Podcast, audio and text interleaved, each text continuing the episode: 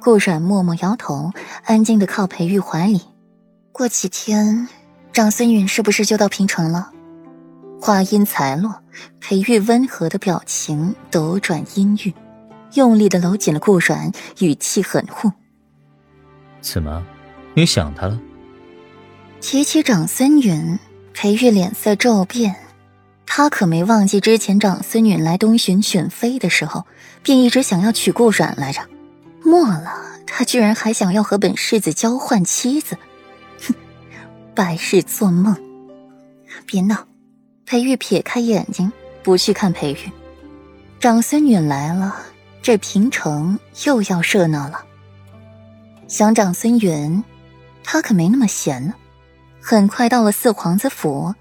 顾阮站在门口，静等着结果。到底没保住，毕竟从那么高的楼梯上摔了下去。顾阮宽慰着左长安，让他别气馁，孩子以后会有的。左长安垂下了眸子，摸着已经空了的腹部，双眸涣散无神。就算齐学文不推我，我也是要做一个了结的。他从知晓自己怀孕那刻起，就没有想过要留这个孩子，尤其是今世，听了霍尊的话，更是让他死了心。生下这个孩子做什么？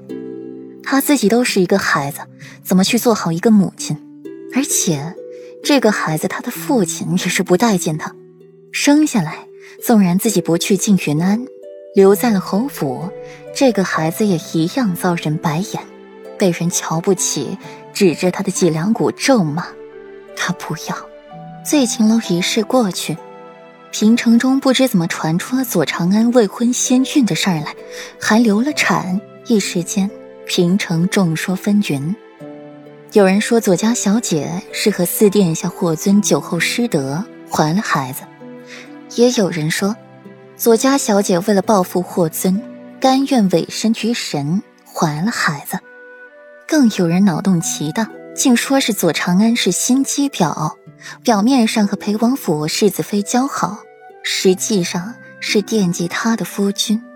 这孩子说不定就是和裴玉的私生子，暗结珠胎。现在被世子妃发现了，事情暴露了，在醉秦楼争吵，一时不慎，把左长安推下了楼梯，导致流产，还险些给四殿下一个便宜儿子。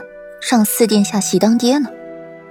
流言在平城中愈传越猛，任他们如何猜测想法，有各执己见，有随波逐流。可不管怎么样，这些故事里的主人公都是淡定到了不行。永宁侯府，左长安在屋子里坐着小月子，听到外面的传言，不禁汗颜。这些人可真能瞎掰。不过。自己何时成了心机婊了？还去勾引裴玉，暗结珠胎，他找死呢？他又不是寿星公学上吊，他自己嫌命长呢？小姐，放宽心。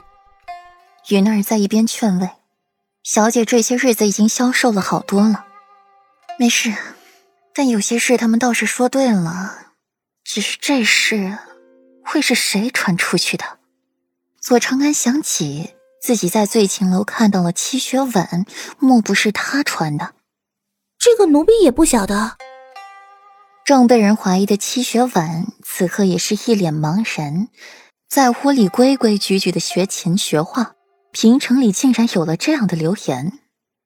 七雪吻唇瓣紧抿，想起那日在醉情楼见到左长安的情形，他从楼梯上滚了下去，裙子都是血。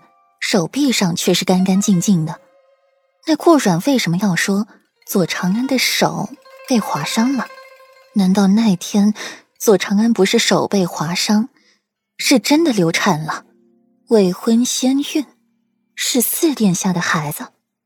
小姐，您怎么了？红罗不解的看着齐雪婉，见她眼神凌厉起来，不由得害怕的皱起了眉。我没事。这件事啊，武兰长知道吗？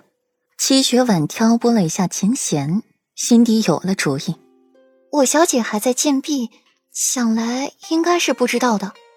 红罗歪头想了想，那就想法子让他知道，并且把这事儿给传了出去。备车，去五国公府，让武兰长来传扬此事，再好不过了。